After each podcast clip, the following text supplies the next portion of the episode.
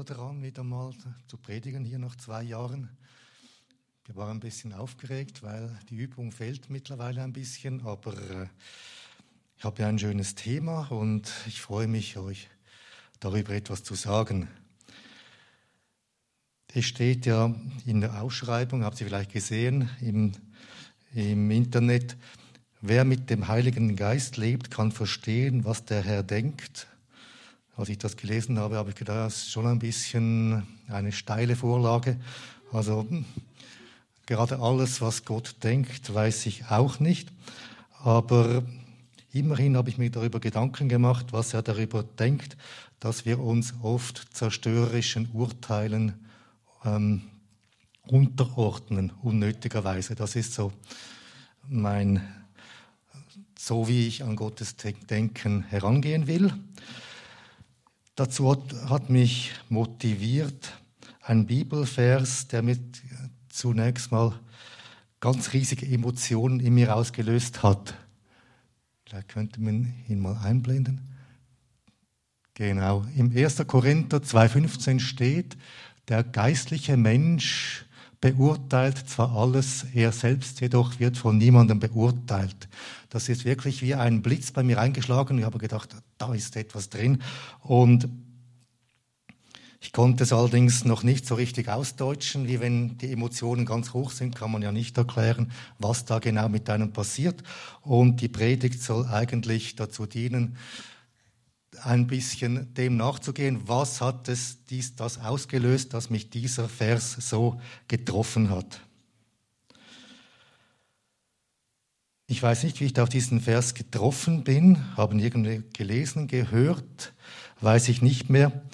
Ich weiß nur noch, dass interessanterweise mir in Erinnerung blieb, nur ihr beurteilt alles und werdet selber nicht beurteilt den Teil der geistliche Mensch habe ich total ausgeblendet in der Erinnerung, interessanterweise.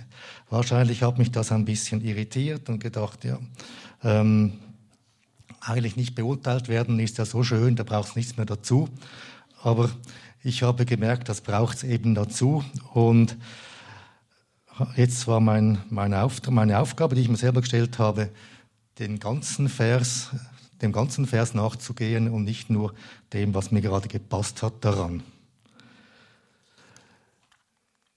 Zunächst mal möchte ich auf den zweiten Teil eingehen. Es sind eine zwei Teile. Beurteilt zwar alles, er selbst jedoch wird von niemandem beurteilt. Ich möchte mit dem beginnen. Ein starkes Gefühl der Befreiung hat mich da befallen, wie ein Gewicht, das abfällt und das hat, glaube ich, schon mit dem Wort Beurteilung zu tun. Ich bin zuerst mal in mich reingegangen und habe nachgeforscht, was bedeutet das Wort Beurteilung für mich. Und habe gemerkt, eigentlich für mich und wahrscheinlich für euch alle, ist, hat das einen, nicht so einen schönen Nebengeschmack. Wir werden alle nicht so gerne beurteilt. In der Schulzeit zum Beispiel hatten wir ständig Prüfungsnoten, Zeugnisse, am Arbeitsplatz werden wir heute mehr als früher qualifiziert, schriftlich und mündlich, in Qualigespräche.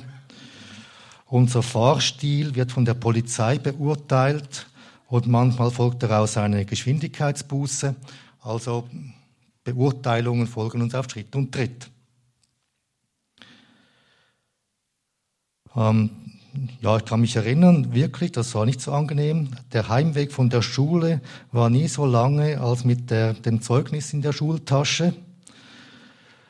Ähm, Quali-Gespräche, obwohl ich eigentlich nie wirklich schlechte Chefs hatte oder bei mir war der Schulleiter, war ich doch immer innerlich gespannt bei solchen Gelegenheiten. Ich wusste zwar, dass sicher auch positive Sachen zur Sprache kämen, aber ähm, eben nicht nur. Aber jedenfalls bei mir kam nie nur Positives zur Sprache. Und wie man sich fühlt, wenn man im Briefkasten ein Kuvert mit der Aufschrift Kantonspolizei hat, brauche ich euch wahrscheinlich nicht zu erklären. Das sind alles Beurteilungen, denen wir, glaube ich, nicht entgehen können und ich finde sie auch ein Stück weit in Ordnung. Sicher gibt es äh, ungeschickte Chefs, die einem mehr fertig machen als, als äh, weiterhelfen. Es gibt auch ungerechte Zeugnisnoten, das mag es sicher auch geben. Aber ich glaube, mittlerweile können wir mit, oder vor allem als Erwachsene, können wir mit solchen Sachen umgehen. Und irgendwelche Verletzungen aus der Schulzeit haben wir hoffentlich bis jetzt ähm, als Erwachsene jetzt verarbeitet. Wir sind ja auch von der Bibel angehalten, uns der staatlichen Autorität zu unterwerfen. Also wir können uns nicht auf die Bibel berufen und dann die, den Bußenzettel zurückschicken und sagen, ich unterstehe nur Gott, nicht der Polizei. Also das wäre sicher eine falsche biblische Auffassung. Ähm, ist somit beurteilt werden eigentlich gar kein Problem. Mache ich hier aus einer Mücke einen Elefant, das eigentlich gar nichts, gar kein Thema ist. Ich behaupte doch, dass es ein Problem ist und das hat nicht, mit nicht in erster Linie, glaube ich, mit Beurteilungen von außen zu tun, sondern mit Beurteilungen, die ich in meinem Innern spüre. Ob ich die selber produziere oder woher die herkommen, das möchte ich noch offen lassen. Ich möchte drei Beispiele bringen, wo Urteil, glaube ich, ziemlich zerstörerisch und sehr schmerzhaft sein kann. Und das hat nichts mit Schule oder Polizei oder ähm, Arbeitsplatz zu tun. Das hat mit mir selber zu tun. Erstes Beispiel, ich habe da ein bisschen in meinem Leben nachgeforscht, was, was ist da so passiert. Konkurrenz, Konkurrenz, Wettbewerbssituationen. Ähm, in einer Fuß, Fußballmatch äh, denken wir daran, äh, Endspiel der WM, eine Mannschaft verliert, die gehen nicht vom Platz und sagen, juhu, wir sind die zweitbeste Mannschaft der Welt, die fühlen sich am Boden zerstört, obwohl es eigentlich gar keinen Grund dazu gibt, weil sie haben, sie haben sehr weit gebracht. Die, die Logik sagt, es ist nicht so schlimm, aber das Gefühl kommt nicht nach dabei. Ich selber war nie Held im Fußball. Aber ich konnte als Kind und Jugendlicher sehr schnell rennen und war richtig stolz darauf. Einmal, ich erinnere mich, da war ich 30 Jahre alt, äh, ungefähr, das war auch 30 Jahre her inzwischen, ähm, da hatten wir im Lehrerturnverein eine, eine Sprint-Startübung. Wir mussten zu zweit gegeneinander antreten und möglichst schnell aus den Startlöchern kommen. Also das war das Ziel dieser Übung. Ich trat gegen Edi an, einen sehr sympathischen Kollegen, der war damals so um die 60, also damals doppelt so alt wie ich. Ich dachte im Vorfeld, armer Edi, hoffentlich ist es dir nicht zu, bist du nicht so sehr gefrustet, ähm, wenn ich haushoch gewinne gegen dich. Wir starteten und Edi gewann. Ich dachte, vielleicht habe ich das ein bisschen zu wenig ernst genommen. Am zweiten Mal gab ich volle Pulle und, ja, ihr ahnt es wahrscheinlich, Edi gewann wieder. Also ich fühlte mich, als wollte ich gerade im Boden versinken. Alle lachten über mich, dachte ich. Auch Edi, obwohl der ganz sicher nicht. Nein, der kam sogar nachher zu mir und hat gesagt, ja, du hast heute sicher einen schlechten Tag. Wollte, mal, wollte mich irgendwie trösten, aber es hat nicht viel genützt. In mir, meine, das ist ja völlig belanglos, banal, einer geht halt einfach zuerst übers Ziel, aber in mir kam eine verklagende Stimme, die hat mich beurteilt von innen. Hey, hat sie gesagt, der ist 60-jährig und du meinst, du seist ein guter Läufer. Eine Flasche bist du. Ähm, dass eben nochmal das, was vorher geschehen war, war ja gar nicht so schlimm, aber dieses Feuerwerk da in meinem Kopf, das war dann das wirklich Schlimme. Selbstvorwürfe, Gefühl von Erniedrigung, eingebildeter Spott von anderen, selbstzerstörerische Beurteilung in mir drin.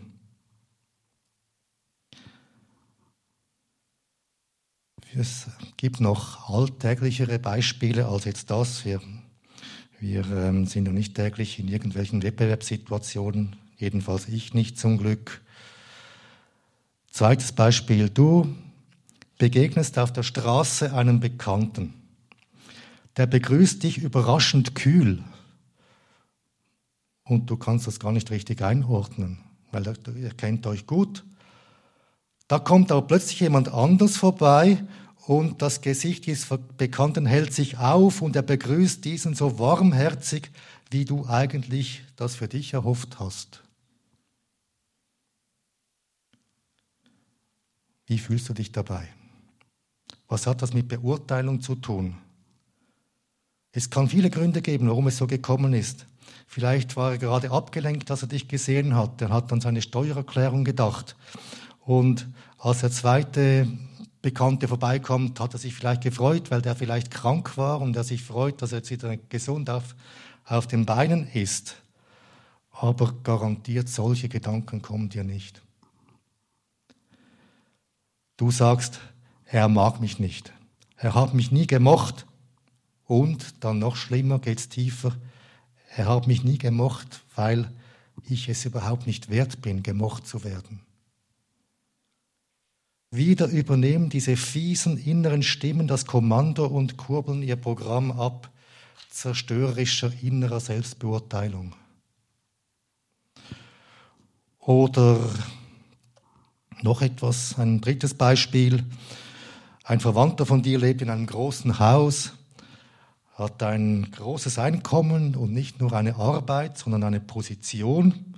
Und er lädt dich ein und du kannst die Einladung gar nicht genießen, sondern du denkst, der, der hat mich nur eingeladen, um mich zu demütigen, indem er dir deutlich zeigst, was du nicht hast und was du nicht bist.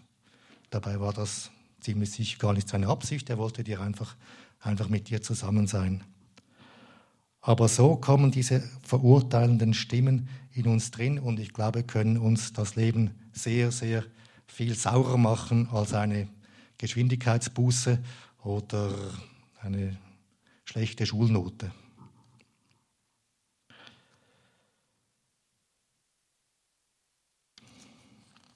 Wir, diesen großen Schmerz, diesen können wir nicht von uns aus besiegen.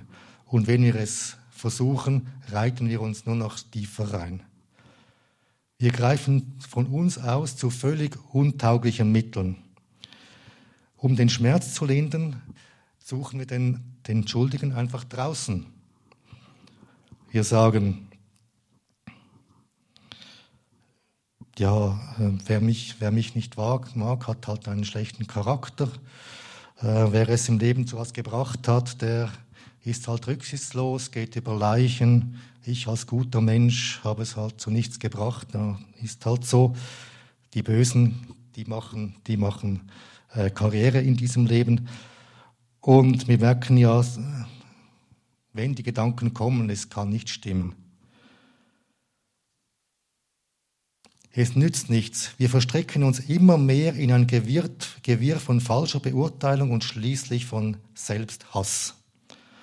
Ein Amer bekannter amerikanischer Seelsorger hat mal geschrieben, dass Selbsthass das größte Problem sei, das er bei seinen Ratsuchenden finde.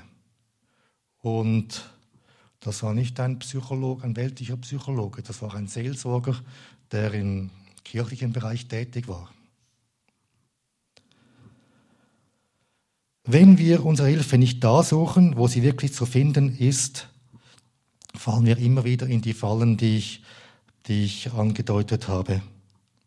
Bevor ich zum tröstlichen Teil komme, was die Lösung ist, möchte ich anhand der Bibel erklären, was ich mit diesen inneren Stimmen, die ich erwähnt habe, meine, die, unsere, die uns Gedanken der Bitterkeit und des Selbsthasses einflüstern.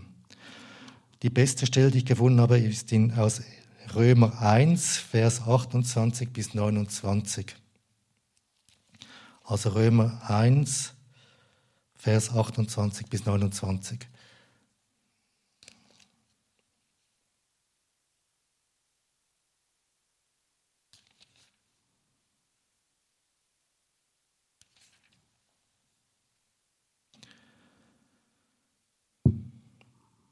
Da steht, und gleich wie sie Gott nicht die Anerkennung würdigen, hat Gott sie, sie dahingegeben, in unwürdige Gesinnung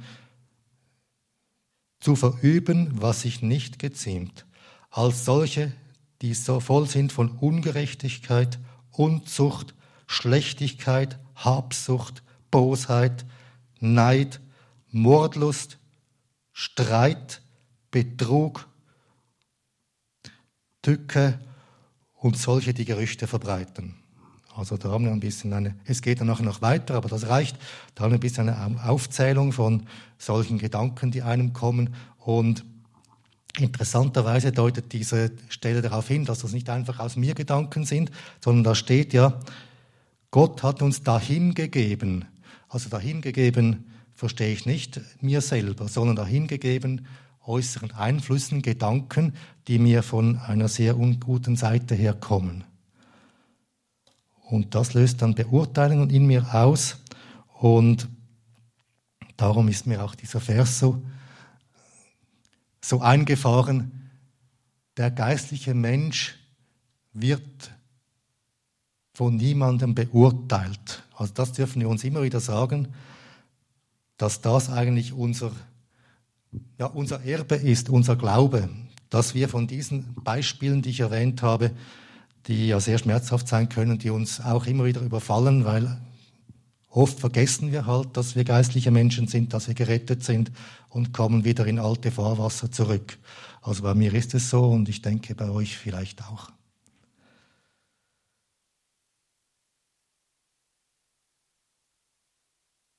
All das widerfährt uns, wie da selbst steht, weil wir Gott nicht der Anerkennung würdigen. Das ist die Situation des natürlichen Menschen. Er akzeptiert Gott nicht. Und jetzt der Trost. Das Schöne ist, die Bibel hat die Lösung.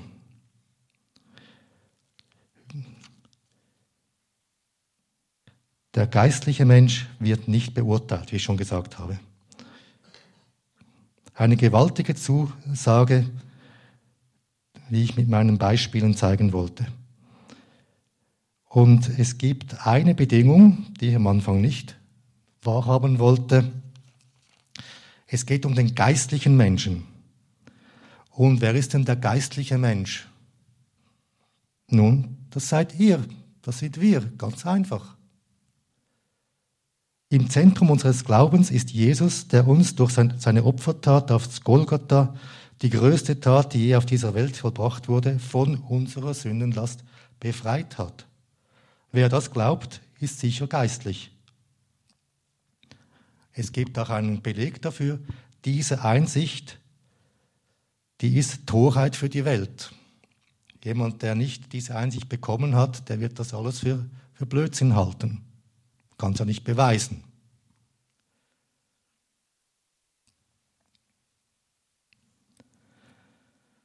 Schön zeigt das, lesen wir das auch in Römer 7, Kapitel 7, Vers 4.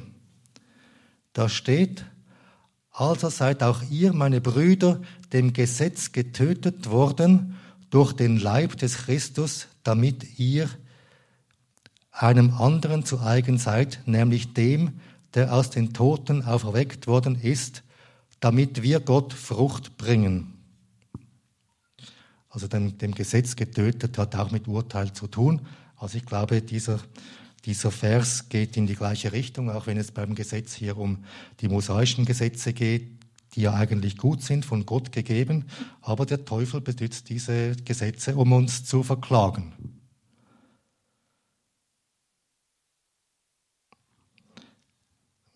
Wenn wir also vom geistlichen Menschen sprechen, ist mir nicht nur wichtig, dass der geistliche Mensch das Opfer Jesu annimmt, sondern, da steht in diesem Vers 4, damit wir Gott Frucht bringen. Das heißt ja, Frucht bringen tönt irgendwie nach Zukunft. Das ist nicht so, dass das alles mit dem Kreuz aufhört, sondern beginnt. Gedanken. Es geht nicht nur um die Vergangenheit, die Tat auf Golgatha ist Vergangenheit, sondern um die Zukunft. Also das Evangelium hat auch stark mit der Zukunft zu tun. Wir sollen Frucht bringen.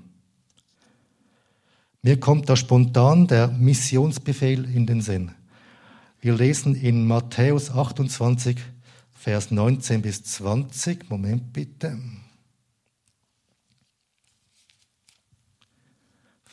Matthäus 28, sehr bekannte Verse, 19 bis 20. So geht nun hin und macht zu Jüngern alle Völker und tauft sie auf den Namen des Vaters und des Sohnes und des Heiligen Geistes und lehrt sie alles halten, was ich euch befohlen habe.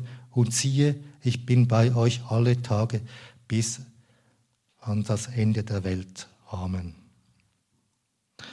Also darum geht es ja letztendlich.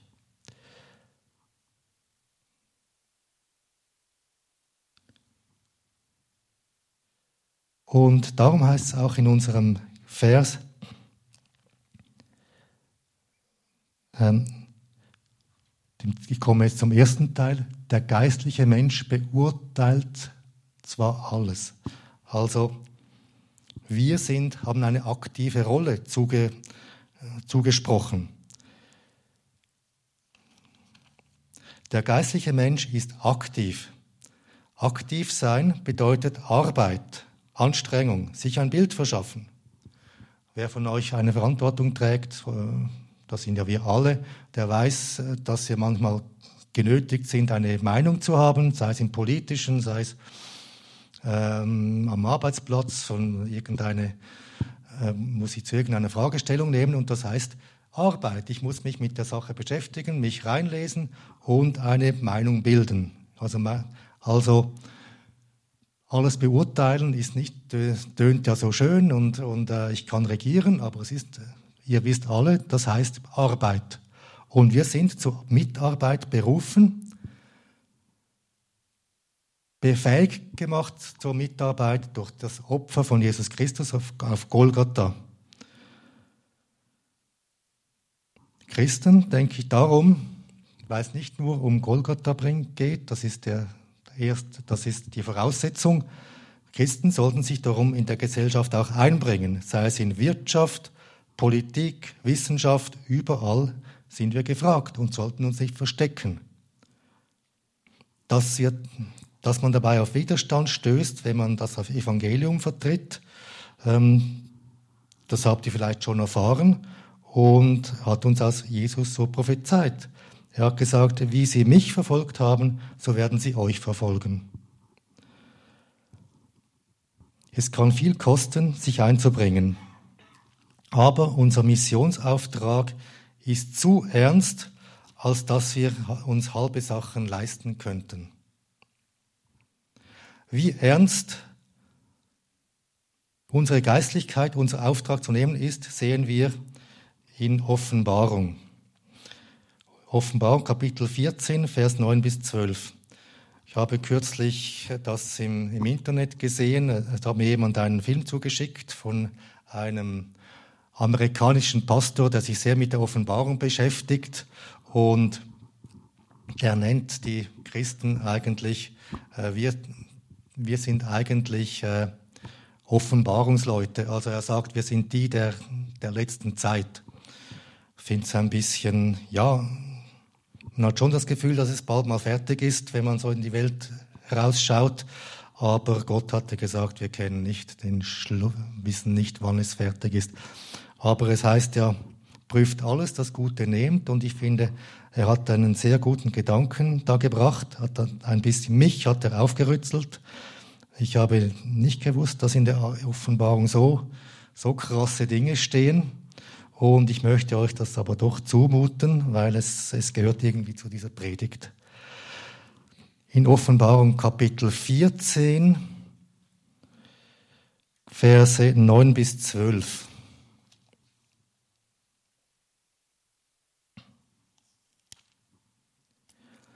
Und ein dritter Engel folgte ihnen, der sprach mit lauter Stimme, wenn jemand das Tier und sein Bild anbetet und das Mahlzeichen auf seiner Stirn oder auf seiner Hand annimmt, so wird auch er von dem Glutwein Gottes trinken, der unvermischt eingeschenkt ist in den Kelch seines Zorns, und er wird mit Feuer und Schwefel gepeinigt werden von den heiligen Engeln und von dem Lamm. Und der Rauch ihrer Qual steigt auf von Ewigkeit zu Ewigkeit und das Tier und sein Bild und die das Tier und sein Bild angebetet haben, finden keine Ruhe Tag und Nacht. Und wer das Malzeichen seines Namens annimmt, annimmt. Hier ist das standhafte Ausharren der Heiligen. Hier sind die, welche die Gebote Gottes und den Glauben an Jesus bewahren.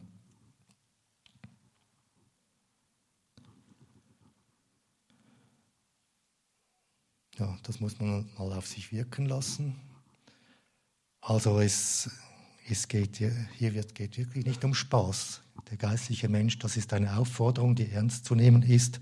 Und auch vor allem, wenn, wenn wir gedrängt werden, unserem Glauben abzuschwören, das kann uns jederzeit blühen. Ich bin Gott sehr dankbar, dass wir heute noch so frei hier ähm, sein können. Aber auf, in vielen Gegenden der Welt wäre das schon höchst gefährlich, was wir hier machen.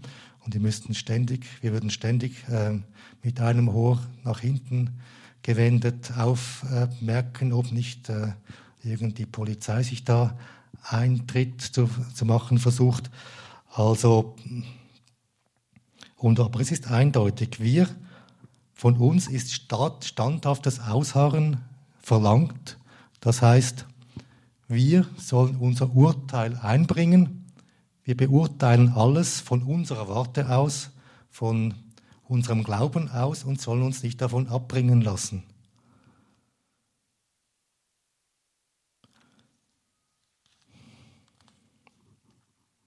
Meine Absicht war jetzt aber nicht, ähm, euch den Drohfinger zu zeigen und zum Schluss euch noch so richtig einzuheizen.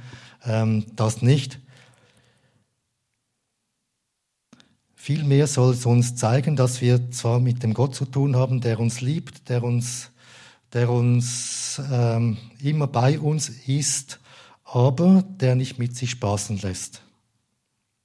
Er gibt Worte des wunderbaren Trostes, der wunderbaren Befreiung, wie wird selbst nicht beurteilt, aber er fordert auch, dass wir ihm gehorchen und dass wir in diesem Gehorsam aktiv werden. Ihn, der geistliche Mensch, beurteilt alles.